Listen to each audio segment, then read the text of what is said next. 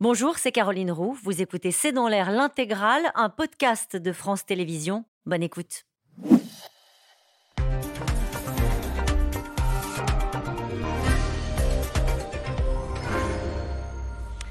Bonsoir à toutes et à tous. Nous attendons vos questions, SMS, Internet et réseaux sociaux pour alimenter notre discussion. C'est un mois de janvier qui s'annonce semé d'embûches pour le président de la République. Des syndicats unis contre la réforme des retraites, des Français majoritairement hostiles à l'idée de travailler plus longtemps, des médecins en grève, un prix de l'énergie qui met déjà des industries au tapis et des ménages dans le rouge et des perspectives économiques du FMI qui prévoit une récession pour la moitié des pays de l'Europe. Emmanuel Macron, dans ce contexte, a appelé le pays à l'unité et estime que c'est par le travail que la France s'en sortira, alors que 63% des Français approuvent déjà les mobilisations annoncées contre la réforme des retraites. Retraite, grève, Janvier noir pour Macron, c'est une question. Et c'est le titre de cette émission. Avec nous pour en parler ce soir, Yves Tréhard. Vous êtes éditorialiste, directeur adjoint de la rédaction du Figaro. Soazic Kemener, vous êtes rédactrice en chef au service politique de Marianne. Bernard Vivier, vous êtes euh, directeur de l'Institut supérieur du travail. Vous êtes spécialiste du dialogue social. Enfin, Brice Teinturier, vous êtes directeur général délégué de l'Institut de sondage Ipsos et vous êtes enseignant à Sciences Po. Bonsoir, à tous les quatre. Bonsoir. Merci de participer à ce C'est dans l'air en direct et une très belle année à vous quatre et puis à vous qui nous regardez. Euh, on va débuter quand même avec un petit mot sur ces vœux. Ça a duré 20 minutes. Euh, il y a eu assez peu de réactions politiques. On a l'impression que c'est passé un petit peu, pas inaperçu, il faut pas exagérer, Yves Tréhard, mais euh, ça n'a pas suscité de débat politique. Mais non, parce que c'était des vœux, comme on dit dans notre métier, qui n'étaient pas anglais. C'est-à-dire qu'il a voulu tout dire et donc il n'a rien dit. Il a parlé de tous les sujets possibles et imaginables. Il a passé 45 secondes sur chaque sujet. Donc, c'est pas des vœux, si vous voulez, où il vous explique, par exemple, la réforme des retraites, où il vous dit, euh, euh, il y, a quand même trois thèmes principaux euh, qui occupent aujourd'hui les Français. C'est cette réforme des retraites, c'est ce problème de l'inflation, du coût de la vie, et puis c'est cette menace quand même aux portes de l'Union européenne que constitue cette guerre. voilà, il aurait pu s'arrêter à ces trois sujets, qui sont des sujets d'inquiétude, me semble-t-il, pour les Français. Et là, pas du tout. On est, c'était une espèce de zapping, ce qui fait que personne n'a retenu euh, une idée forte. Et euh, je crois qu'il les a Et, dans un décor. alors ça voulait se, ça voulait se, dire un, décor un peu studieux, si vous voulez, en ayant l'impression qu'il était dans une soupente de chambre d'étudiants. Enfin, c'était assez, euh, c'était pas, pas réussi. Loupé, raté, ces vœux d'Yves vous êtes d'accord avec ça? Alors, euh, ça dépend de ce qu'on attend des vœux. C'est-à-dire que pour l'instant, les vœux d'Emmanuel Macron depuis le début de ce dans son quinquennat n'ont pas été des vœux d'annonce. On se souvient de François Hollande, le CICE, c'était lors de, de vœux un, un, 31, un 31 décembre. Là, Emmanuel Macron, il nous a pas habitués à des annonces tonitruantes. Donc il n'y avait pas une énorme attente. En revanche, c'est vrai qu'on attendait beaucoup sur la réforme des retraites, parce qu'on sait que c'est le, le, le gros morceau de l'année qui s'amorce. Et puis, on attend des, on attend des informations assez précises. Est-ce que c'est 64 Est-ce que c'est 65 ans, le, le recul de, de l'âge légal de départ à la retraite? Il n'est pas du tout parti là-dessus. Il a expliqué qu'il ferait sa réforme des retraites, que ce serait, que sa, sa, geste réformatrice, sa volonté réformatrice était intacte. Mais en revanche, c'est vrai qu'il a été, et là je rejoins Yves Tréhard, foisonnant. Donc, il a parlé de la retraite, mais aussi d'autres choses. Ce qui fait, ce qui est assez intéressant, quand on regarde les réactions politiques, c'est que certains le regardent en disant, il est beaucoup trop optimiste. Et puis finalement, d'autres disent, mais regardez, finalement, c'est très pessimiste ce qu'il a dit. Si on sort, ça, dépend vraiment du point de vue selon lequel on se place. Par exemple, quand il dit, euh, il dit que les cérémonies de vœux c'est singulier, elles obligent à parler d'un futur qu'en vérité on ne connaît pas, dont nous ne savons pourtant avec certitude que nous devrons l'affronter. Donc il est déjà dans la position d'un président qui s'apprête à affronter 2023. Il parle d'ailleurs, il, il, se replace en 2021 et il dit qui aurait pu imaginer qu'on aurait la guerre aux portes, aux portes enfin en Europe. C'est une forme de lucidité, non? Voilà, forme de lucidité et en même temps il explique euh, qui peut faire sa réforme des retraites, euh, qui veut de l'unité, mais on sait très bien à quel point la réforme des retraites divise les Français. Euh, il explique aussi euh, qu'il va faire euh, la loi immigration, donc il fait tout son catalogue de réformes. Donc il y a quelque chose d'assez paradoxal. Il a, il a voulu tout faire et en même temps. Donc c'est vrai que ça donne, ça donne ce foisonnement et cette incompréhension. Ça veut dire qu'il n'y avait pas un message à retenir. C'est vrai qu'on a beaucoup retenu, euh, en tout cas les observateurs, quand on vous lit, euh, cet appel à l'unité. Euh, Est-ce que c'était le message que, principal, à votre avis, de, de ces vœux, s'il fallait en retenir un, malgré le, le, le style un peu foisonnant? Oui, le message principal, c'était l'unité, l'engagement, une forme d'ardeur et de confiance qu'il cherchait à insuffler. Mais c'était finalement, euh, une fois de plus, j'ai envie de dire, des vœux très centrés sur des valeurs, très conceptuelles. C'est pour ça que ça n'accroche pas, je crois, dans l'opinion, parce que quand vous avez des Français qui, eux, font face à des problèmes extrêmement précis, très concrets, très aigus, pouvoir d'achat, inflation, on va en parler, eh bien, ils écoutent si vous apportez des réponses très concrètes, très précises sur ces enjeux-là. Et si vous essayez de les embarquer, ce qu'essayait de faire Emmanuel Macron, sur une vision plus large, c'est décalé. Ça donne le sentiment que le président est sur des grandes valeurs, alors certes, euh, qui peuvent être louables ou rejetées euh, suivant votre sensibilité politique, mais ce n'est pas ça qui permet. Mais est-ce que c'est pas ce qu'on attend d'un chef d'État? On lui demande toujours le cap. C'est toujours absolument, c'est toujours la même aporie, c'est-à-dire que si vous êtes trop sur les valeurs, ben, on vous reproche d'être déconnecté de la vie quotidienne, et si vous êtes trop sur la vie quotidienne, souvenez-vous de François Hollande, à qui on faisait le reproche de la boîte à outils, de n'être que dans la boîte à outils et pas assez dans la vision. Mais ce que je constate quand même de plus en plus, et a fortiori dans des périodes tendues, c'est que les Français décrochent vite si on ne leur fait que d'un discours très macro. Macron cherche à penser, je crois, à son époque et à donner des clés de décryptage, mais encore une fois, c'est décalé par rapport aux attentes des Français, toujours plus concrètes. et on va, je vous donne la parole dans un instant, puisque vous avez sondé évidemment euh, les, cœurs des Français qui sont inquiets en ce début d'année. Je, je, reviens vers vous dans un instant, Bernard Vivier, sur ces vœux. Qu'est-ce que vous en retenez, vous, le côté foisonnant? Vous retenez la réforme des retraites, j'imagine, à la place qui est la vôtre. Deux, choses. D'abord, une volonté de réforme affichée à nouveau, notamment sur les réformes, et puis cet appel à l'unité. Mais je rejoins ce qui a été dit, c'était un peu un catalogue de vente par correspondance. On y trouvait tout en feuilletant. Hein. Au bout de 19 minutes, on avait tout trouvé, euh, et ça venait d'en haut. Or, ce dont nous avons besoin, c'est effectivement d'un patron, d'un chef, d'un monarque, d'un président de la République, mais qui soit protecteur. Et là, dans ses voeux, on ne sentait pas le bon père qui protégeait le peuple. Pardonnez-moi, je fais une référence peut-être à des, à des anciens rois de France qui étaient des bonheurs, qui étaient...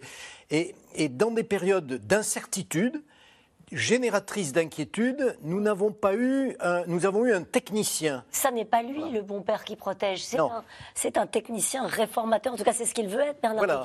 Et si je peux me permettre, quelques minutes avant, il y a différents hommes politiques qui ont grillé la politesse en délivrant leurs vœux.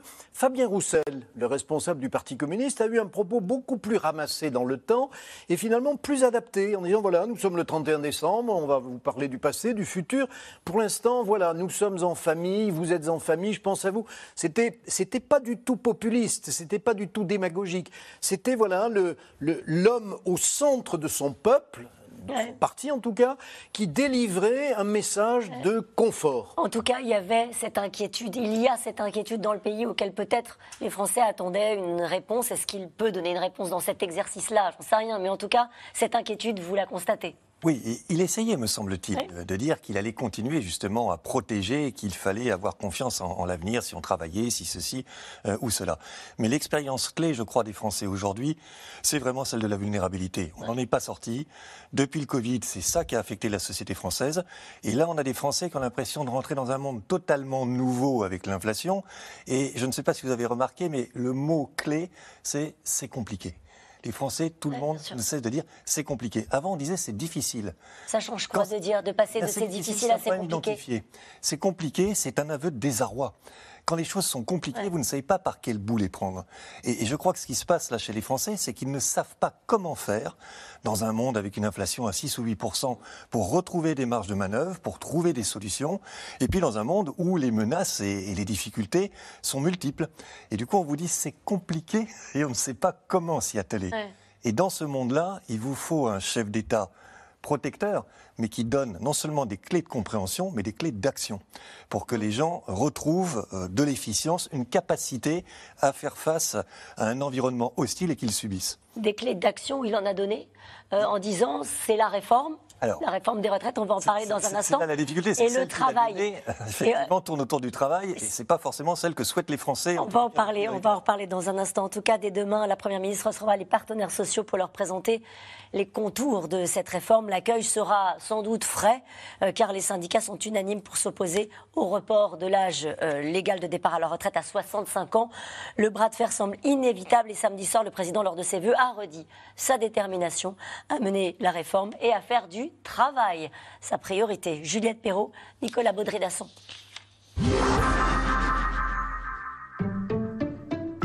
Les vœux les plus longs de la Ve République. Près de 19 minutes d'allocution et surtout deux mots martelés. C'est par notre travail et notre engagement. C'est par notre travail et notre engagement. C'est par notre travail et notre engagement. Anaphore travailler. Le cap pour 2023 est donné. Notre engagement Oui, c'est bien par notre travail et notre engagement que nous pourrons nous donner les moyens de nos aspirations pour aujourd'hui et de nos ambitions pour demain. Une France au travail, mais un président qui, sans surprise, ne convainc pas l'opposition. Pas assez réformateur pour la droite, pas assez proche des Français pour la gauche. Moi, j'ai trouvé qu'il, d'abord, dans ses, dans ses voeux, qu'il avait euh, un, ton, une posture, des mots qui étaient totalement hors sol par rapport à la réalité quotidienne de ce que vivent la majorité euh, des Français. Sixième exercice de vœux pieux, toujours démenti par l'impuissance, l'inaction et le manque de courage. Et pourtant, les enjeux sont bien là. Guerre en Ukraine, inflation, coût de l'énergie. Pour y faire face, Emmanuel Macron lance un appel à l'unité. Je ne perds jamais de vue cet impératif d'unité de la nation que nous formons tous ensemble. Si nous cédions à l'esprit de division qui nous presse de toutes parts, nous n'aurions à peu près aucune chance de nous en sortir, dans un monde si rude, dans des temps si durs. Mais il faudra visiblement bien plus que des mots pour convaincre certains Français. Les vœux de Marine Le Pen ont même un air de campagne présidentielle. Notre pays doit maintenant se donner des dirigeants sensibles aux difficultés quotidiennes, des dirigeants prospectifs dans leur vision et surtout attachés à l'intérêt national. Ce renouveau auquel chacun aspire et auquel nous travaillons viendra, je le sais, dès que vous le déciderez.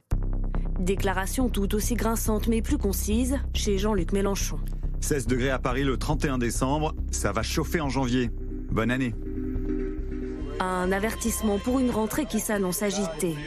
Objet de toutes les attentions, la réforme des retraites à laquelle Emmanuel Macron avait renoncé pendant son premier mandat. Une nouvelle version sera bien mise en place en 2023. Il nous faut travailler davantage. C'est le sens même de la réforme de l'assurance chômage qui a été portée par le gouvernement et votée par le Parlement. C'est aussi le sens de cette réforme sur laquelle le gouvernement, avec les partenaires sociaux et le Parlement, euh, a travaillé dans les mois qui viennent pour euh, finir de mettre en place des nouvelles règles qui s'appliqueront dès la fin de l'été 2023. Des partenaires sociaux pas vraiment enthousiastes. Quel sera le contenu de la réforme? Quelles seront les exceptions? Faudra-t-il passer par un nouveau 49-3 Une seule certitude, eux feront bloc tous ensemble contre le texte. Si euh, le gouvernement euh, et le président de la République, comme euh, je le pense, maintiennent le fait que nous allons travailler plus longtemps, il y aura des mouvements sociaux et personne ne pourra dire on nous on nous a pas prévenus. La CFDT, je le dis, s'il y a un rapport de l'âge légal de départ à la retraite à 64 ou 65 ans, la CFDT sera mobilisée. Il y a un front uni de tous les syndicats contre cette réforme. Madame Borne doit comprendre que l'on ne plaisante pas. Elisabeth Borne, justement, doit présenter le projet de réforme des retraites mardi prochain. Premier exercice périlleux de cette année 2023 qui s'annonce à haut risque sur le plan social. Nous allons revenir sur euh, la réforme des retraites et sur euh, ces propos des, syndicats. Mais d'abord, cette question de Philippe en Isère. Dans les vœux du président, rien sur les, les salaires ou le logement. Cela frise le déni de réalité, non? Oui, alors on ne peut pas d'un côté dire qu'il a tout dit et rien dit, et puis dire qu'il bah, il a oublié des sujets. C'est sûr que le logement est un sujet, puisque aujourd'hui le, mm. logement occupe une grosse partie euh, du, eh bien, je dirais des dépenses des, Français. Hein. Ça a considérablement augmenté. les statistiques doivent montrer que ça a quasiment doublé la part du logement. Euh, a quasiment doublé dans les dépenses des Français depuis 30 euh, ou, ou 40 ans.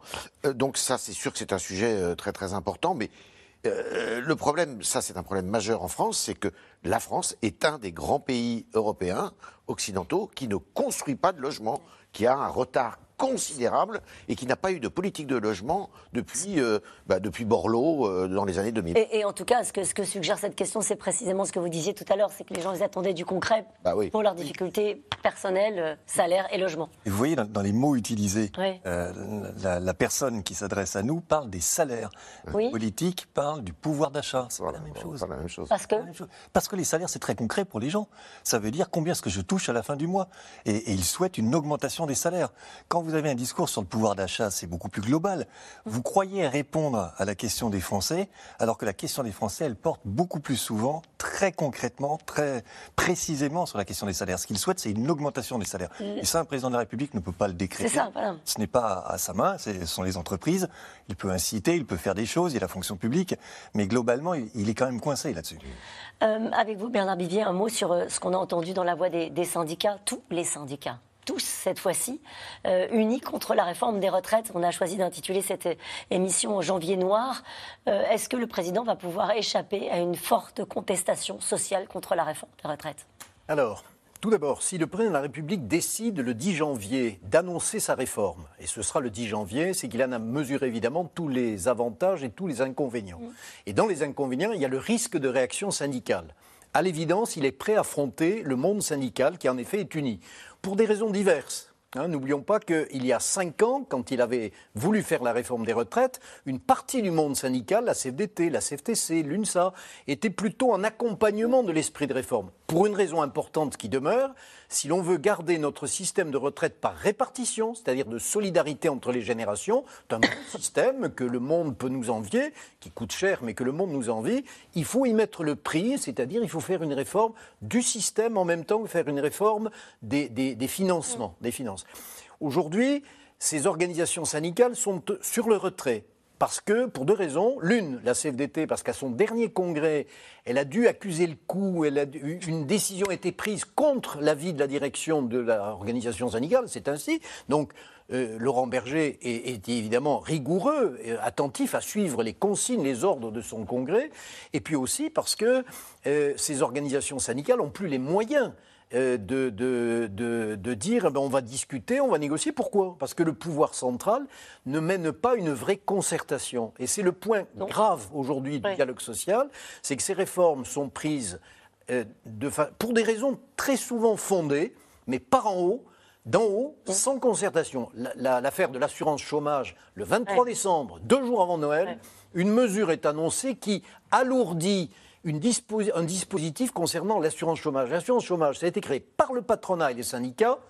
Ça a toujours été très bien géré. Et là, on assiste à une confiscation du dispositif avec un, bidule, pardonnez-moi, qui fait qu'on va alourdir des sanctions, c'est vécu comme cela, pour un événement qui n'aura pas lieu en clair. Vous serez moins indemnisé si le chômage diminue en dessous de 6% au niveau national global, sans tenir compte des territoires et des professions ça n'est pas arrivé depuis 42 ans, cette baisse. Alors, quelle était l'urgence de passer cette proposition? Il n'y en avait pas.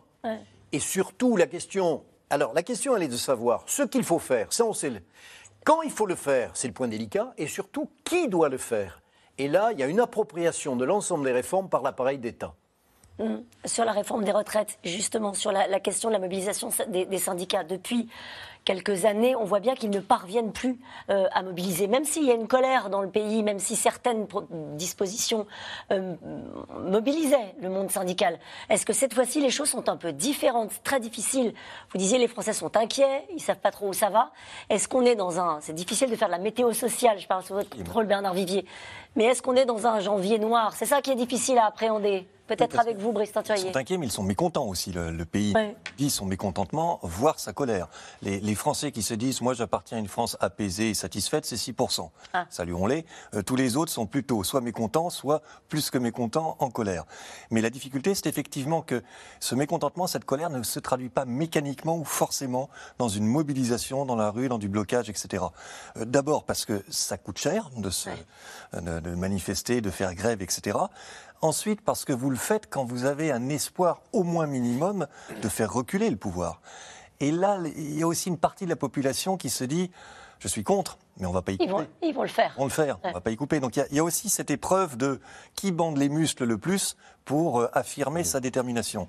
Et puis le troisième, la troisième chose, c'est quand vous êtes encore une fois tenaillé par des sujets extrêmement concrets de vie quotidienne et notamment de pouvoir d'achat. La réforme des retraites, c'est très concret, c'est plus style, mais c'est un peu plus lointain. Il paraît que dans les, les couloirs des ministères, il y a une phrase qui circule le gouvernement ne passera pas le mois de mars. Il paraît qu'il y a une inquiétude au sein même du pouvoir sur justement cette accumulation de difficultés. On va parler dans un instant de l'inflation, mais vous en avez dit un mot depuis le début de l'émission. Naturellement, la réforme euh, des retraites et le climat social. Est-ce qu'ils ont le sentiment que c'est une forme de moment de vérité du début du quinquennat? De, toute, façon, depuis le début du quinquennat, euh, il y a euh, cette question de la majorité relative et la question de ce qui, va se passer, ce qui va changer et combien de temps Elisabeth Borne va rester à Matignon. On va aller rester pour l'instant plus longtemps que les, les, les pronostics euh, ne l'avaient dit au tout début du quinquennat. Ensuite, c'est vrai que le plus dur commence maintenant. Alors pourquoi le plus dur commence maintenant? Parce que finalement, on a eu la saison des 49.3, un dit 49.3 budgétaire. Alors la réforme des retraites peut encore passer par un 49.3. On ne sait pas encore si l'ensemble du texte sera dans un projet de loi de financement de la sécurité sociale, mais là, le gouvernement peut encore utiliser un 49.3. Ensuite, on peut encore l'utiliser une fois dans la session. Donc il y a un droit de tirage. Et c'est ensuite que ça devient compliqué parce que si on n'arrive pas à s'entendre avec l'opposition, ben, rien ne passe. Donc effectivement, il y a la sensation d'être arrivé à la fin d'une période et d'entrer dans l'inconnu, dans l'incertitude, en se disant comment vont réagir les républicains, puisque ça pourrait être l'allié pour la réforme des retraites qui permettrait de passer 149.3 à l'Assemblée, comment ça va réagir dans le pays? Ce qu'on entend plutôt d'ailleurs, c'est pas la crainte d'un front comme en 2010. En 2010, il y avait des énormes retraites contre la réforme Fillon, des retraites qui avaient amené l'âge légal de départ à la retraite à 62 ans, plus de 2 millions de personnes dans les rues, tous les samedis, entre République et Nation, ou plutôt entre Nation et République, c'était balisé, on connaissait. Mm. Tandis que là, ce qui fait peur aux membres du gouvernement avec qui on peut discuter, c'est la gilet jaunisation, c'est-à-dire euh, des petits groupes très radicaux euh, qui agissent. Regardez ce qui s'est passé à Noël. Euh, la, grève la, grève SNCF des contrôleurs était hors syndicat. Elle a été, elle a été, euh, elle a été permise parce que les syndicats se sont fait déborder. En fait, ils voulaient pas d'une grève à ce moment-là. C'était, c'était pas prévu que ce, que ce soit le bon moment pour faire grève, en sachant qu'ils allaient s'attirer évidemment l'antipathie de, de, tous les, de tous les voyageurs qui souhaitaient se déplacer. Il y a aussi des craintes sur les mouvements sociaux écolos, sur les mouvements écolos radicaux. Euh, ce qu'a dit le président de la République euh, lors de ses vœux, c'est-à-dire quand il explique euh, qui pouvait prédire la crise climatique. Il y a une question là-dessus de Philippe dans l'Essonne. Qui aurait pu prédire la crise climatique, a dit Emmanuel Macron lors de ses vœux Mais de quelle planète vient-il? Alors la, phrase est assez filandreuse, c'est-à-dire que dans la phrase, il explique qu'il y a une crise climatique et qu'il y a eu des événements climatiques d'ampleur. Donc je pense que ce qui est l'idée, c'était de dire qui aurait pu imaginer qu'il y ait les glissements de terrain en Allemagne, etc., que ce soit si vite, si fort. On ne l'a jamais connu comme un climato-sceptique, Emmanuel Macron. Mais c'est vrai que la formulation est à minima très très malheureuse. Et donc, euh, on voit, on a eu des, on a eu des, mouvements déjà, Extinction Rébellion, Dernière Rénovation, etc., des mouvements euh, radicaux d'écolo. C'est ça dont le gouvernement a peur, comme ce qui s'est passé euh, dans les Deux-Sèvres, autour de la bassine. Enfin, maintenant, on mm. connaît ces histoires de, de bassine. Donc, c'est ça, c'est plutôt ça qui inquiète. Et d'ailleurs, avec un appel à manifester des Gilets jaunes le 7 janvier. Oui. Euh, et un appel de la France insoumise à une manifestation le 21 janvier. Alors, ce qui est ça, c'est assez paradoxal parce qu'en en fait, ce dont a peur et ce que redoute le pouvoir exécutif, Soisic a raison, je pense que c'est le désordre. Parce que le, le, gouvernement, finalement, face à lui, il a un paysage qui est complètement éclaté. Vous prenez les syndicats, les syndicats sont certes, comme le dit Bernard, unis contre la réforme, mais les syndicats, ils ont des échéances électorales eux-mêmes à l'intérieur de, euh, à l'intérieur de la CFDT, à l'intérieur de la CGT, à l'intérieur, et ils pèsent, ils représentent une représentativité, si vous me permettez, qui, n'est pas, qui est pas très très lourde. Les, les partis politiques, la gauche, est d'accord pour s'opposer à la réforme, mais sur la méthode, ils sont pas d'accord entre eux, parce que euh, mm, comment euh, les partis traditionnels comme le Parti socialiste voudraient laisser les syndicats faire, alors que Mélenchon veut prendre la tête. Il le dit, ça va chauffer. Ça va chauffer.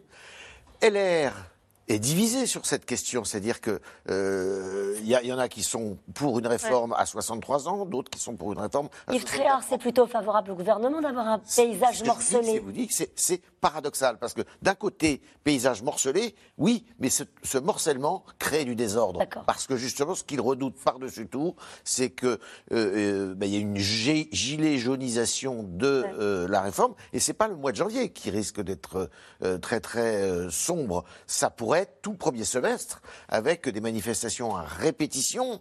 Et c'est ce que redoute le gouvernement. Euh, c'est pour ça qu'ils euh, ont intérêt à bien calculer leur affaire. Le 10, le 10 janvier, c'est pas le président de la République, c'est la première ministre qui va commencer à recevoir demain d'ailleurs les syndicats, qui va présenter les concours de la, les contours de cette réforme. Et ce qui est assez extraordinaire finalement, c'est qu'on connaît toute cette réforme.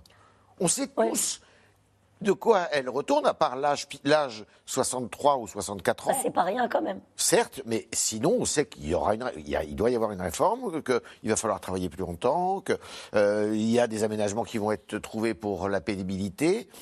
Simplement, la méthode n'est pas connue. Est-ce qu'elle va passer par euh, le 49.3 à l'Assemblée nationale, auquel cas euh, il y aura nécessairement des ajouts, parce que, par exemple, la suppression des régimes spéciaux, on ne peut pas le faire par les 49.3, par le 49.3. Donc, vous voyez, il y a, quand même, euh, euh, je dirais, un, paysage et un, horizon qui est quand même assez, assez sombre. Assez sombre. Bernard Vivier, est-ce qu'il peut encore y avoir des négociations, des discussions avec les partenaires sociaux, avec les syndicats, puisque Yves le disait, la, la, réforme, ils vont la connaître à partir de demain, elle leur sera présentée Oui, oui, quand même. Non, parce qu'il n'y a pas de négociation, concertation, concertation à peine, formation, consultation, voilà des mots plus adaptés. Mais les organisations syndicales sont furieuses d'apprendre au dernier moment des décisions qui mm. les concernent, elles, organisations syndicales et patronales aussi. Et ce que nous vivons, nous vivons évidemment à partir d'incertitudes, de, de complications. Hein, euh, non pas, nous, nous sommes dans un monde compliqué, non pas complexe. Bon. Et donc, de l'incertitude qui génère de l'inquiétude, laquelle se traduit de deux façons possibles, et nous allons le voir dans les temps qui viennent, ou la contestation violente, tout d'un coup, des gilets jaunes ou autres phénomènes, des coordinations, on l'a vu à la SNCF, ou un repli, un retrait, une indifférence. Et nous le voyons, nous, à l'Institut du travail, dans les entreprises, où notamment les jeunes générations ne sont pas contre l'entreprise. Ces jeunes générations, elles sont ailleurs, dans leur monde à elles, et entrent au travail pour ce que l'entreprise leur apporte et non pas pour ce qu'elles apportent à l'entreprise. Ça veut dire qu'il n'y a pas de collectif. Il n'y a pas de combat collectif. Exactement. Et les organisations syndicales qui s'affaissent de jour en jour ne jouent plus leur rôle, comme on dit de façon un peu technique, pédante, mais technique, de corps intermédiaires. Parce que ces corps intermédiaires, que sont les partis politiques, les associations, les syndicats, ont été asséchés par des décisions prises d'en haut et ont été également asséchés par des modes de communication qui sont des réseaux sociaux et qui n'ont pas besoin des structures très Compris Bernard Vigier, mais est-ce que c'est pas plus grave au fond? Est-ce que c'est pas plus compliqué à gérer pour le gouvernement que d'avoir parfois des mouvements qui émergent sans qu'on les ait même identifiés, euh, comme on l'a vu sur ce qui s'est passé, vous l'avez très bien rappelé euh, euh, tout à l'heure, Swazi Kemener, sur les contrôleurs de la SNCF. Est-ce que c'est pas plus inquiétant pour le gouvernement que d'avoir des interlocuteurs que l'on connaît, dont on sait quelles sont leurs marges de discussion, leur caractère et leur manière de fonctionner Mais bien sûr. Et d'ailleurs, à la SNCF, qu'a fait le gouvernement? Il a il a fait une pression sur la direction en disant lâchez, lâchez. Et il a permis que la direction et les syndicats négocient, parce que dans le droit du travail, on ne négocie pas entre une direction et une coordination, mais entre une direction et un syndicat. Sur la question du repli, c'est intéressant ce que dit Bernard Vivier. Sur, au fond, est-ce qu'on est. C'est pas, c'est pas derrière nous, puisque la période est, si difficile, si compliquée, euh, de se dire on n'a pas envie d'aller vers des, grands, des gros combats collectifs, mais on va s'occuper de, des lendemains difficiles. Mais si, c'est ce que je, je pense, moi. Et, et entre le risque pour le gouvernement de conflits difficilement maîtrisables, éruptifs, euh, ce qu'on a évoqué, la décoordination, et une riposte collective massive, il me semble que c'est plutôt le caractère massif et collectif d'une opposition qui serait le plus dangereux pour ce gouvernement. Si demain il y avait 2 euh, millions, 3 millions, et pendant non pas un week-end, pas de manière sporadique, à droite et à gauche, mais de manière continue, une opposition, là on aurait le désordre. Et on aurait un désordre organisé peut-être par des syndicats, mais massif. Si vous avez des oppositions plus ponctuelles comme ce qu'on a évoqué, bien sûr que c'est incertain, bien sûr que c'est compliqué. Ce n'est pas ça qui renverse le gouvernement. Ce C'est pas ça qui le fait gouverner, le, fait reculer, pardon. Donc euh, moi je crois que L'opportunité sur laquelle essaye de jouer le gouvernement et qui est extrêmement risquée, c'est de se dire il n'y aura pas justement une mobilisation massive, mmh. collective, parce que les temps sont ce qu'ils sont, parce qu'un peu de repli, parce que la peur du lendemain, etc. Les Français sont pour l'instant plutôt favorable à, l'idée de mobilisation. 63% d'un sondage de vos confrères de BVA. Euh, approuvez-vous, les mobilisations annoncées contre la réforme de retraite Oui, à 63%. Mais, ça, tout à fait. Dans toutes nos enquêtes, on voit bien qu'ils sont opposés au recul de l'âge de départ à la retraite, qu'ils vont soutenir les manifestants. Mais une chose est de les soutenir dans les enquêtes d'opinion, mmh. une autre est de soi-même aller dans la rue. Et là, notre difficulté, c'est qu'on n'arrive pas à évaluer, il faut être clair, le potentiel réel, effectif de mobilisation contre une réforme des retraites. Les Français n'en veuillent pas, vous pouvez le mesurer de multiples façons et on le sait. Il faut rappeler l'enseignement d'Alexis de Tocqueville qui disait que quand euh, on est dans des périodes difficiles, et on est dans une période difficile en termes de pouvoir d'achat, ben, c'est pas là que ça se passe. C'est pas dans ces temps-là qu'on se rebelle et qu'on manifeste. Mm. On va voir. C'est quand euh, ça va mieux et qu'elle est partagée. Si vous regardez un petit peu ce qui s'est passé ces 50 dernières années dans les mouvements euh, sociaux, c'est toujours quand il y a eu des périodes fastes. comment est-ce que le président accompagne cette réforme des retraites? Il y a aussi la façon dont on la présente aux Français. Il a son fusible. Il dit au fond, euh, il dit au fond aux Français, le sujet c'est le travail. Donc pour s'en sortir, il faut qu'on travaille plus, il faut qu'on travaille plus longtemps. Alors euh, ça, c'est un thème, euh, c'est là, bah, alors là, je pense qu'il euh, est aussi électoralement, si vous voulez, très affûté, parce qu'il essaye de, récupérer les voix des, républicains. le travail, la valeur travail, comme on dit, c'est quelque chose... Bah, Nicolas Sarkozy c'était quand même beaucoup, avait beaucoup particulé son discours là-dessus. Il a prononcé 12 fois le mot travail. 12 fois le mot travail. il faut travailler plus. C'est aussi un moyen de dire aux Français qu'il euh, y a du travail, justement. Parce qu'il ne suffit pas de leur dire de travailler plus, il faut aussi leur montrer qu'il y a du travail. Et un des, euh, je dirais, un des atouts d'Emmanuel de Macron, en tous les cas jusqu'à présent, il est le président qui a fait reculer le chômage. Alors c'est peut-être pas uniquement de son fait, mais ça pour lui c'est un, motif de, satisfaction et un argument qui peut opposer aux Français. Ça c'est sur faire la réforme des retraites, c'est une chose, travailler plus, on l'a compris, vous l'avez expliqué très bien, mais l'accompagnement euh, avec le pays de la justification de la réforme des retraites, c'est quoi? Qu'est-ce que le président, comment est-ce que le président euh, dit au fond aux Français qu'il va falloir faire des efforts et travailler plus longtemps? Avec quel argument? Mais en fait, ce qui est très compliqué, c'est que les arguments ont changé dans le temps. C'est-à-dire qu'à un moment, euh, Emmanuel Macron expliquait que c'était pour préserver le modèle social, mais aussi pour faire des investissements dans l'éducation et dans la santé. Hein. c'est quand même les deux axes principaux pendant la campagne présidentielle. Et puis, certains de ces ministres n'étaient pas tout à fait d'accord. Ils disaient non, non, non, non il faut préserver, faut préserver le système des retraites. D'ailleurs, il y a une bataille. François Bayrou, par exemple, parce qu'on sait qu'il s'est beaucoup impliqué dans cette réforme des retraites. Il a fait en sorte que ça passe pas tout de suite par un, amendement au PLFSS. Euh, enfin, c'est-à-dire que ça arrive pas tout de suite en à l'automne dernier. Donc François Bayrou, lui, quand on lui posait la question, il dit non, non, il faut absolument dire les retraites, c'est pour les retraites. On n'est pas en train de demander aux gens de travailler plus longtemps pour, euh, pour, euh, pour financer autre chose. Donc il y a un débat au sein de la majorité sur ces questions-là. Et c'est vrai qu'Emmanuel Macron, pour la première fois, euh, sans doute lors de ses vœux, reconstitue ça, mais un peu a posteriori. C'est-à-dire qu'il dit Je veux faire la réforme de retraite. Oui, c'est parce que la valeur cardinale, c'est le travail. Et finalement, regardez toute mon œuvre, elle est éclairée à ces tonnes-là. Mais c'est vrai qu'on est dans une reconstruction a posteriori et c'était pas le discours de départ. Et je pense que du coup, c'est très mal parti parce que les parce que parce que l'explication a bougé dans le temps. Et je pense que pour les Français c'est très compliqué de même les même ceux qui pourraient euh, faire partie des 6% dont parlait euh, Brice Teinturier qui sont euh, mais il y, a, il y, a, quand même un grand flou autour des raisons pourquoi. Pourquoi, cette réforme, c'est compliqué de se dire qu'on se pose encore cette question maintenant. Brice Teinturier rapidement. Après effectivement qu'il y a eu de multiples argumentaires moi j'ai l'impression qu'il revient à un argumentaire plus classique c'est pour pérenniser le système de retraite pour sauvegarder le système de retraite. Il a fait une petite allusion aussi sur euh, le thème de la fiscalité, si nous voulons continuer à pouvoir ne pas, euh, à ne pas augmenter les impôts. Et ça, ça résonne quand même chez les Français.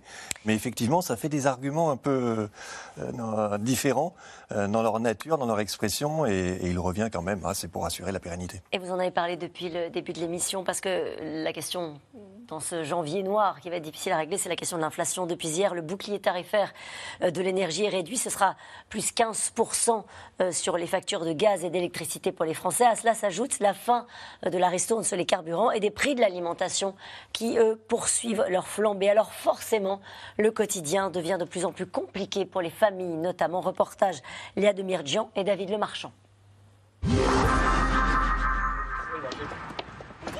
Depuis septembre. C'est souvent la course. Salut les filles. Fini la cantine. Le midi, Thomas Solet récupère ses deux filles et ce jour-là, une voisine. Il n'y a pas d'organisation. On fait au jour le jour en fonction de nos activités avec ma femme. On est tous les deux musiciens, donc les plannings sont éclatés, ça change tout le temps. On essaie de ne pas les mettre à la cantine.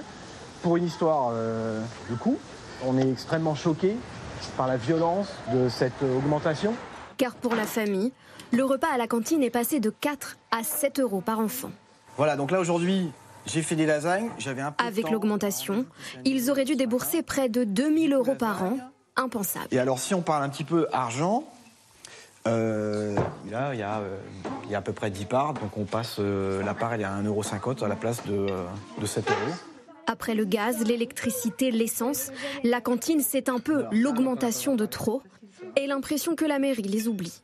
C'est très clairement un sentiment de colère, en fait. C'est un sentiment de colère parce que pour moi, ils passent vraiment totalement à côté de leur mission.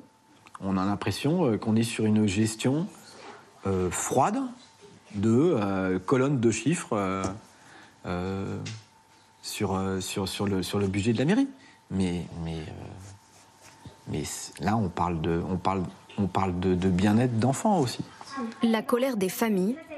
Et pourtant, en coulisses pour les collectivités locales, l'explosion du coût des denrées alimentaires vire au casse-tête.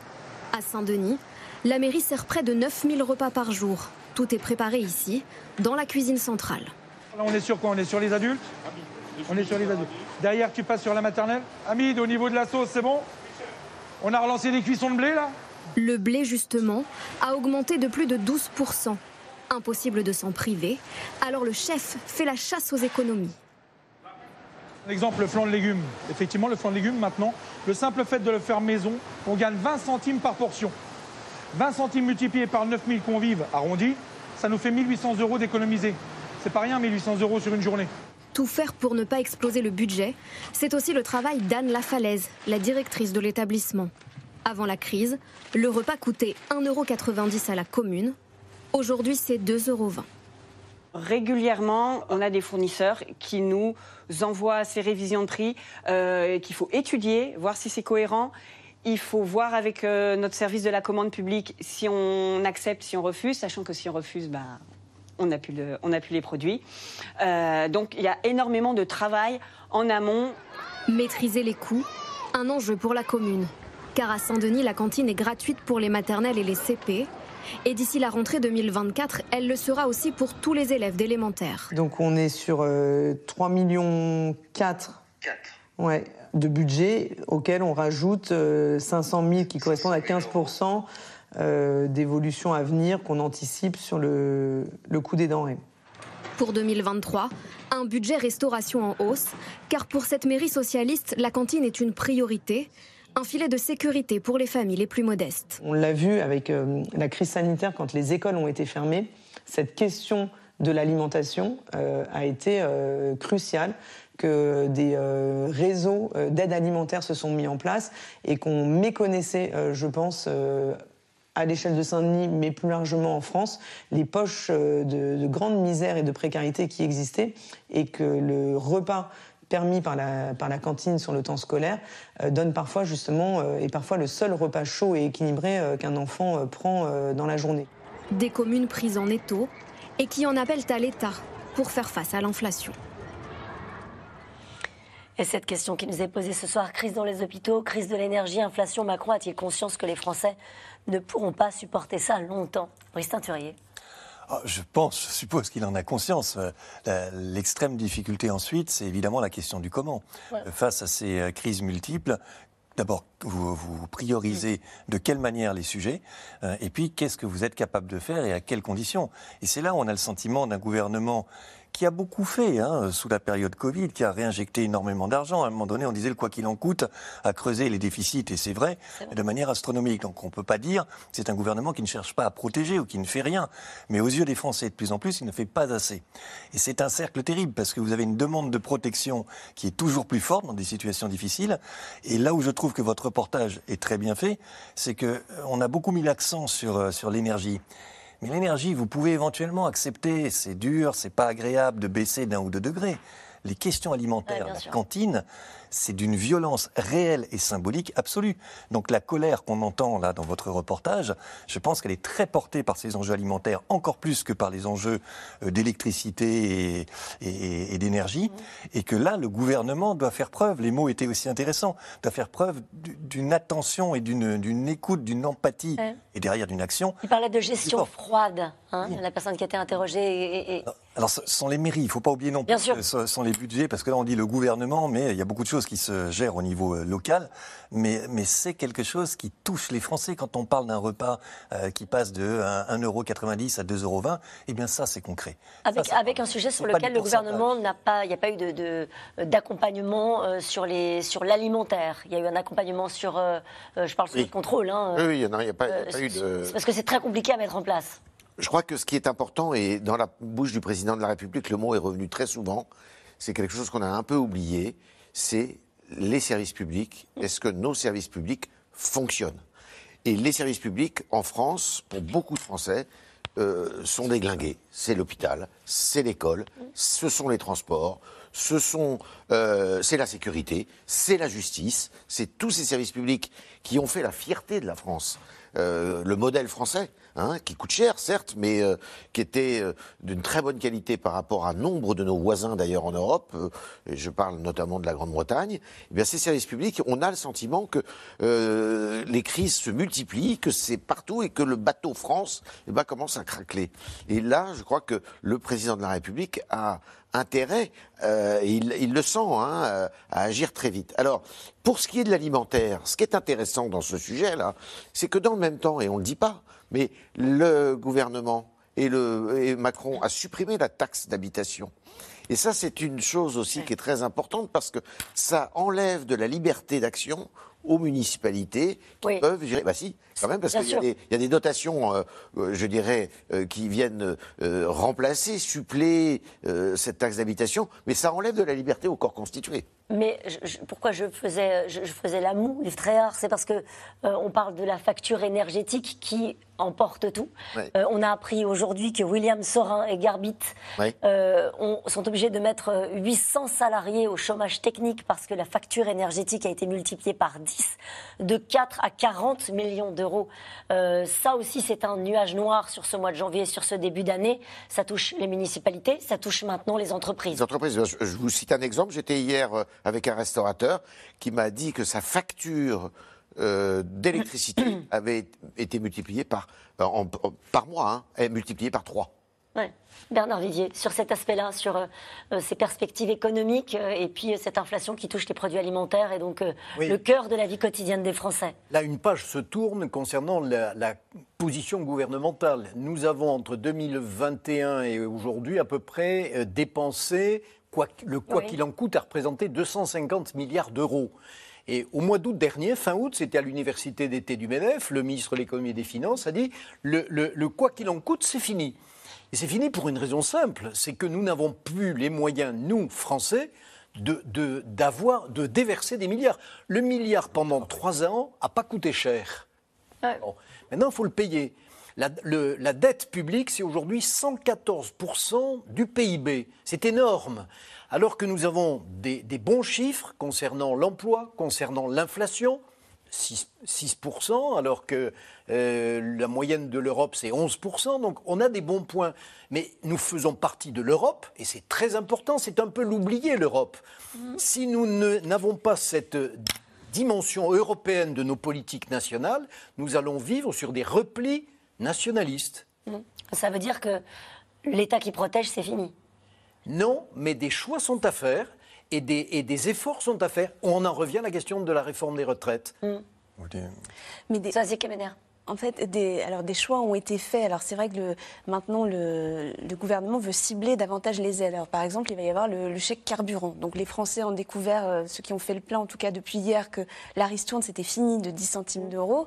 Euh, il y aura des chèques carburant, mais le dispositif est mis en ligne. J'ai vérifié tout à l'heure à partir du 16 janvier euh, sur le site impôt.gouv.fr. Il faut faire une demande, il faut être éligible à la demande et ensuite le chèque sera versé 15 jours plus tard ou une, une semaine à 15 jours plus tard. Le problème c'est que les Français Français, à ce moment-là, ils seront en train de se demander s'il va y avoir des coupures d'électricité, hein, puisque la patronne de la Commission de la régulation de l'énergie, euh, euh, Madame Vargon, a expliqué qu'il n'y aurait pas de coupure d'électricité avant la mi-janvier. Donc, qu'est-ce qui se passe à partir de la mi-janvier?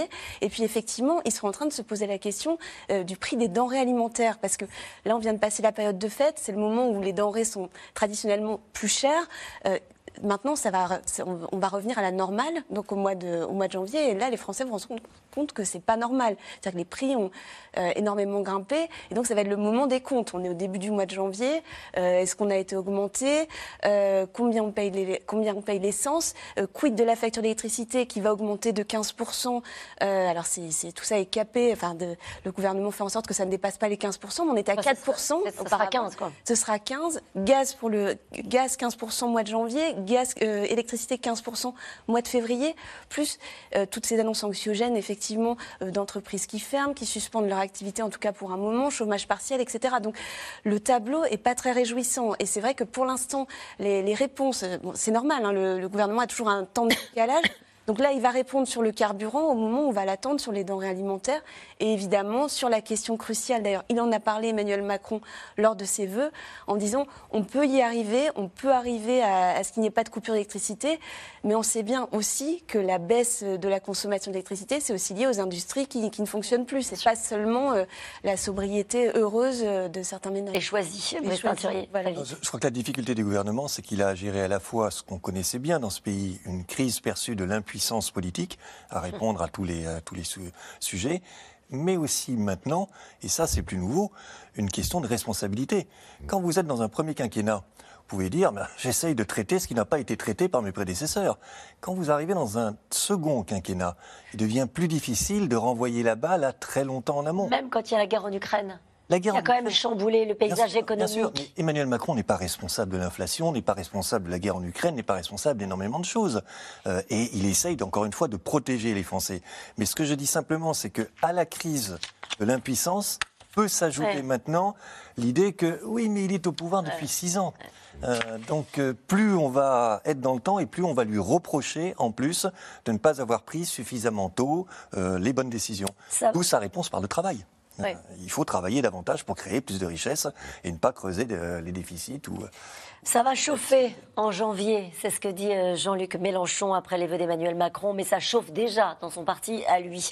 La France insoumise toujours sonnée par l'affaire Quatennens, qui complique la mobilisation des troupes pour ce grand soir social que les insoumis appellent de leurs vœux. Barbara Steck et Christophe Roquet. C'est une affaire qui n'en finit pas d'embarrasser la France insoumise. À peine condamné à 4 mois de prison avec sursis pour violence conjugale, Adrien Quatennens prend mi-décembre la parole. Pendant une heure, il dévoile une grande partie de sa vie privée et annonce qu'il compte très vite regagner les bancs de l'Assemblée. Pas question de démissionner.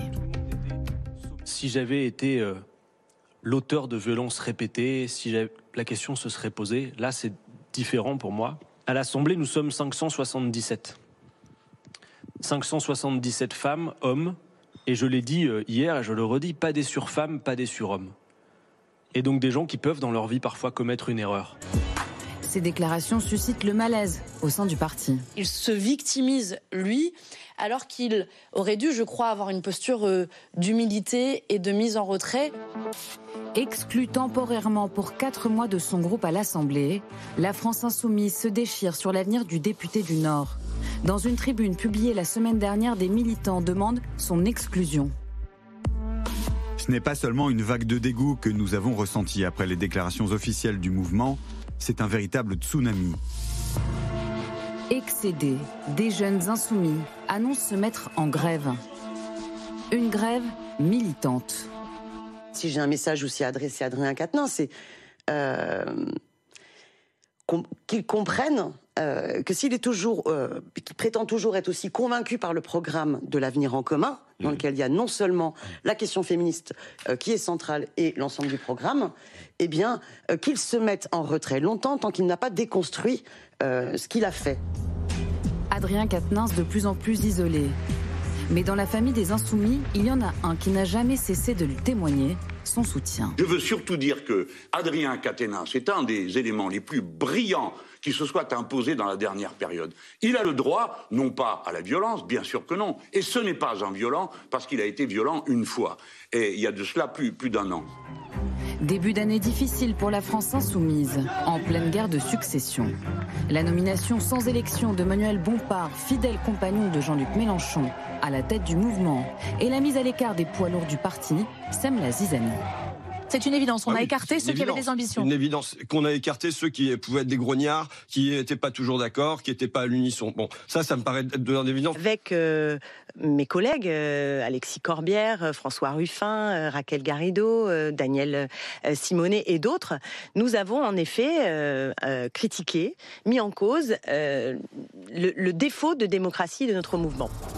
Réponse cinglante du futur nouveau patron. Au contraire, c'est une volonté d'ouvrir, Mhm. c'est une volonté de faire en sorte que ces euh, directions-là, elles se renouvellent. Après que certaines personnes euh, euh, souhaitaient être membres de cette direction opérationnelle et qu'ils ne le soient pas, euh, j'ai envie de dire c'est un problème de risque. Ambiance.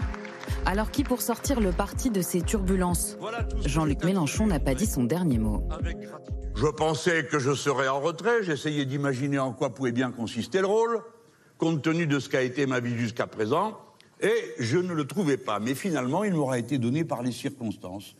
Je suis le paratonnerre de toutes les haines de nos adversaires et parfois de toutes les ambitions de nos amis. LFI de plus en plus désunie au sein d'une gauche qui va tenter ces prochaines semaines de serrer les rangs contre la réforme des retraites. Et cette question qui nous est posée par Florence en Gironde, entre l'affaire Quatennens et le manque de démocratie, LFI va-t-elle passer l'année?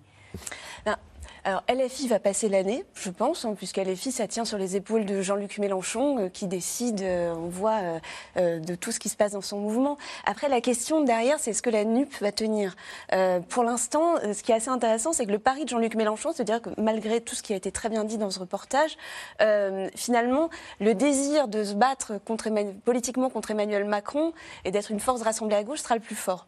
Euh, donc c'est ça qui va être intéressant de voir, puisque la question, c'est Adrien Quatennens a annoncé qu'il voulait retourner à l'Assemblée. Est-ce qu'il sera présent lors de la rentrée parlementaire? C'est euh, la semaine prochaine, le 9 janvier, donc lundi prochain. Euh, Est-ce qu'il sera là et comment vont réagir les autres? Est-ce que, comme l'a demandé Clémentine Autain ce matin sur France Inter, il va y avoir une réunion qui sera consacrée à ce sujet à la NUP, parce que, pas à la NUP, pardon, à LFI, parce que LFI, ils ont décidé d'écarter Adrien Quatennens pendant quatre mois, mais ça c'était avant d'entendre ces interviews euh, qui sont quand même assez surréalistes, euh, le jour même de sa condamnation et le lendemain de sa condamnation. Elle, elle dit que ça remet les choses en, ça remet les choses en, en- en place, enfin que ça, ça remet les choses en question. Donc LFI va, pour répondre à la question précisément, LFI, je pense, va tenir l'année, oui, parce que ça repose sur Jean-Luc Mélenchon. Mais la question, c'est cette union de la gauche, cartel électoral créé pour euh, les législatives. Est-ce que, euh, est-ce que le soutien à, à Adrien Quatennens, parce que bon, les affaires de démocratie interne, c'est toujours compliqué dans tous les partis de toute façon, mais est-ce que euh, cette affaire Quatennens va pas empois- empoisonner durablement la En tout la cas, la nécessairement, ça, ça gêne euh, la capacité de la France insoumise à jouer politiquement une contestation sociale sur le, sur le dossier des retraites. À votre avis, Brice Teinturier, ou c'est autre chose? Non, non, je, je pense que ça les, ça les gêne considérablement. Euh, et les filles passera peut-être l'année, mais les filles déçoit de plus en plus les Français, et y compris une partie substantielle des sympathisants de la France insoumise. Vous le voyez dans les Ah, sondages dans tous nos indicateurs d'opinion, vous avez une baisse de la perception euh, de France Insoumise. D'abord parce que les Français estiment, et la moitié des sympathisants de la France Insoumise, que son opposition est beaucoup trop radicale, beaucoup trop systématique. Ensuite parce que quand vous donnez des leçons de démocratie euh, sur le système euh, français et que vous offrez le spectacle qu'on a vu d'un verrouillage, il faut appeler les choses par leur nom, d'un verrouillage du parti, eh bien, ça crée quand même une dissonance qui est, qui est massive. Que quand vous vous êtes positionné sur les questions féminines et que vous vous retrouvez dans l'affaire Quatennens et dans des justifications de l'affaire Quatennens, vous êtes là encore dans une dissonance absolue. Donc l'image et de Jean-Luc Mélenchon et de la France Insoumise s'est considérablement dégradée en six ou sept mois. On est loin de la dynamique présidentielle avec l'étendard de Jean-Luc Mélenchon et un véritable mouvement qui s'était créé euh, dans l'opinion derrière lui. C'est plus du tout ce paysage. Donc, Et avec une, une rivalité, euh, Bernard Vivier, avec les organisations syndicales. hein. On voit bien que les organisations syndicales veulent euh, faire le job, c'est-à-dire organiser une riposte dans la rue, organisée. Et de l'autre côté, la France insoumise joue sa partition avec toujours un peu de frottement avec la CGT notamment. Oui, et ça s'est vu. Dans l'été, euh, Philippe Martinez de à la CGT a dit attendez, la manif, c'est nous, les syndicats, le monde du travail, c'est nous. Et sur le registre de la contestation. Et LFI euh, est sur un registre de la contestation violente. Hein, ce que l'on n'aura pas, ce qu'on n'a pas eu par les urnes, on l'aura par la rue. C'est ce que l'on a entendu. C'est un discours donc qui ne cherche pas la paix sociale. C'est un discours nourri de violence. Donc évidemment, confronté en interne à des phénomènes de violence, euh, alors violence sur un cas particulier, une des violences conjugales, mais en interne, la culture du rassemblement n'est pas là. Et, ça, explose de toutes parts à l'intérieur de cette formation politique. Un mot, frère. Oui, je crois que ce qui est, important, c'est euh, ce que François Ruffin a un jour déclaré, c'est-à-dire qu'il y a la France des allocs, il y a la France du travail. Et je pense qu'il y a cette fracture à l'intérieur de la France insoumise entre ceux qui disent il faut revenir vers le peuple, on a perdu le peuple, et le peuple d'ailleurs est allé à, au Rassemblement national. C'est intéressant de voir d'ailleurs que François Ruffin euh, se qualifie, lui, de social-démocrate maintenant, c'est assez cocasse, parce qu'il était quand même assez radical, mais lui, il, veut récupérer cet électorat-là, alors que euh, d'autres, à l'intérieur de la France insoumise, ne sont pas sur ce registre-là. Ils sont sur la mystique une gauche, euh, oui, des minorités, tous les thèmes qui existent aujourd'hui et qui ont éclos. Donc, il y, a ce débat-là. Mais sinon, la vérité, c'est, Soisic le dit, c'est la NUPES. Est-ce que euh, autant, de toute manière, c'est un mouvement gazeux, comme disait euh, Mélenchon, son, la France insoumise, avec des individualités. Bon, c'est un collectif d'individualités. En revanche, ce qui est important, c'est la Nupes. Et je pense qu'ils peuvent se fracasser. D'accord avec les écologistes et avec le Parti socialiste. Ils peuvent se fracasser, notamment sur les retraites. Et nous revenons maintenant à vos questions. Que pensent les Français du fait de travailler plus longtemps? Y a-t-il des sondages? Ah ben il y en a des sondages. Oui, il y, en a. Sur l'idée, euh, le principe en général qu'il faudrait travailler euh, plus longtemps, c'est vous avez une opinion qui est majoritairement d'accord avec cette idée-là, mais qui est très clivée politiquement. Les sympathisants de gauche, la question du travail, c'est vraiment une, question qui oppose les sympathisants de gauche et les sympathisants de droite. Les sympathisants de gauche vous disent non, on peut trouver des solutions différentes. Euh, c'est une question de répartition des richesses. Il y a suffisamment de richesses. Il faut au contraire aller vers une société où on partagerait le temps de travail. Ça, vous l'avez à gauche. À droite, c'est absolument l'opposé.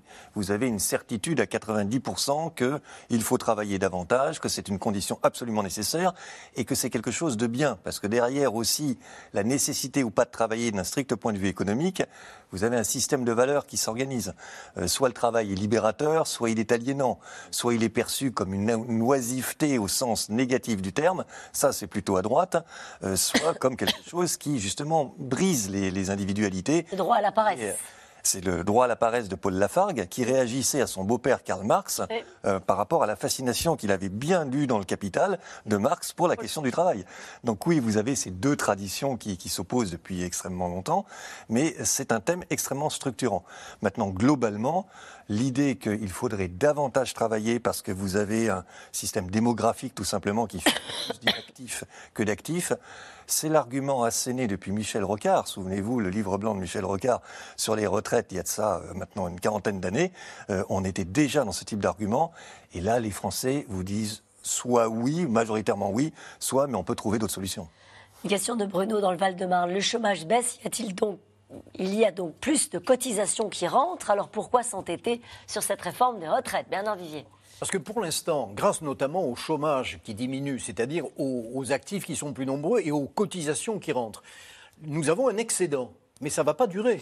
En 2032, c'est dans 10 ans, c'est finalement assez proche, ça va se dégrader à partir de l'an prochain, et ça va se dégrader de façon grave et durable si nous ne faisons rien. Mmh. Donc, euh, une réforme des retraites, c'est un paquebot. Il faut lancer le navire, on n'en verra les effets que très progressivement. La réforme de Marisol Touraine, c'était 2014, elle a été lancée en 2020, elle ne produira des effets qu'en 2035. Mais déjà, on doit lancer une autre réforme. Les Républicains vont-ils aider Macron à faire passer la réforme des retraites, Yves Tréhard? Bah, euh, Je pense qu'ils attendent de voir ce que va dire Madame euh, la Première ministre. Euh, en fonction de ça, ils vont être obligés d'avoir une position commune. Qu'est-ce qu'ils attendent comme détail? Ils connaissent à peu bah, près tout. Savoir si c'est 63 ou 64 ans, parce que ce qui est quand même... 65, hein. 65. Ce qui est assez ahurissant, si vous voulez, c'est que le discours de la droite a toujours été 65 ans, et que, euh, même parfois plus. Et, là, de voir certains, euh, notamment euh, le patron du, groupe à l'Assemblée nationale, Éric Ciotti lui-même, dire, bah non, 63 ans, et certains ayant un discours d'ailleurs assez dur, en disant, on votera jamais si c'est 64 ou Alors, je pense que là, si les républicains ne se mettent pas d'accord sur un discours qui soit un discours euh, finalement favorable à cette réforme et de vote pour une réforme à 64 ans, par exemple, je pense que les, les Ils républicains sont morts, sont morts. Ils sont morts de chez morts. Là, c'est un test grandeur nature. Euh, une question de Vincent Moselle. Et si en bonne démocratie, on faisait appel au référendum et non au 49-3 pour la réforme des retraites? Alors, on sait qu'il n'y a, pas eu de, référendum hein, depuis bien longtemps en France euh, pour les raisons qu'on sait, parce que les résultats ne euh, correspondaient pas vraiment à ce que voulait, le pouvoir en place. là, c'est très risqué de faire un référendum. S'il fait le référendum, il, connaît le résultat. C'est-à-dire que si, on, se fonde, en tout cas, sur les sondages qui sont faits, alors pas en position de référendum, mais les Français n'en veulent pas de cette réforme. Donc, la question, et c'est ce, qui, devait se passer pendant les, mois qui viennent de s'écouler, c'est-à-dire la fameuse pédagogie de la réforme et faire comprendre aux Français les raisons pour lesquelles Emmanuel Macron voulait une réforme et les raisons pour lesquelles il fallait euh, la, faire maintenant. Et là, euh, il faut constater qu'il euh, peut juste parier maintenant sur le fait que les Français soient fatigués, démobilisés, centrés sur leurs problèmes personnels et que finalement, ils ne s'opposent pas trop. Qui va la porter cette réforme? Alors, c'est Elisabeth Borne. On voit bien que c'est passé dans le dernier mois. C'était Olivier Dussopt, un ministre du Travail, qui s'en occupait. Et là, on voit bien qu'il y a une récupération par Matignon, euh, c'est vraiment au plus haut niveau, c'est Emmanuel Macron, Elisabeth Borne. Une question de Gauthier dans les Hauts-de-Seine. Travailler davantage, certes, mais encore faut-il être payé correctement. Les efforts seront-ils récompensés, Brice Teinturier Non, mais tout à fait, c'est une question clé. Vous savez, quand on parle de la dévalorisation de la valeur travail, ce que les Français vous répondent, c'est pas qu'ils ne veulent pas travailler, c'est que le travail est dévalorisé parce qu'il n'est pas assez payé, justement. Euh, donc il y a aussi cette dimension. on brosse souvent le tableau d'une France qui ne voudrait plus travailler, mais la première réponse des Français, c'est si vous voulez valoriser le travail, payez-le mieux, payez-le davantage. Et c'est encore plus vrai dans une période inflationniste où la question de la hausse des salaires devient absolument cruciale. Et pour compléter ce que vient de dire Brice Teinturier, également l'importance de, la dignité au travail. Euh, un livre est sorti de Philippe Diribarne qui s'appelle Le Grand Déclassement. Euh, il, avait, il était connu, ce sociologue, pour avoir écrit un livre sur la logique de l'honneur. Et là, nous avons des métiers blessés, des un honneur blessé au travail. Et, ça se sent aujourd'hui. Il y a une question de rémunération, il y a une question aussi de considération apportée au métier. On prend les métiers de l'hôtellerie, du tourisme, on manque de bras, oui, bien sûr la question du salaire n'est pas la seule question. Il y a la question du logement, du transport, des horaires de travail. C'est aussi la question de l'image de cette profession. Exactement, aussi. C'est-à-dire du, respect que l'on doit à tous les métiers que l'on rencontre dans notre vie euh, personnelle ou professionnelle. Allez, encore. Mais, le salaire fait partie du respect, justement. Bien sûr. Euh, c'est aussi. Une question d'Anisset dans le Gard. Le mot réforme dans la bouche de tous les dirigeants est toujours synonyme de remise en cause des acquis sociaux. Pourquoi? Oui, bah, oui, parce que vous remettez tout. Euh, d'ailleurs, euh, il ne voulait pas employer le mot réforme, euh, le président de la République, c'était le mot transformation. Il voulait transformer la France et pour éviter justement ce mot tabou. Eh ben, regardez cette question d'Antoine dans la Drôme. Emmanuel Macron n'a-t-il pas été élu pour réformer alors, euh, peut-être pas pour réformer, mais pour protéger. Protéger. Merci à vous tous. C'est la fin de cette émission qui sera rediffusée ce soir à 23h55. Et il est l'heure de retrouver Anne-Elisabeth Lemoine. Il me reste encore un peu de voix, Anne-Elisabeth, pour vous souhaiter une très belle année 2023 à vous et toute l'équipe de C'est à vous au programme ce soir.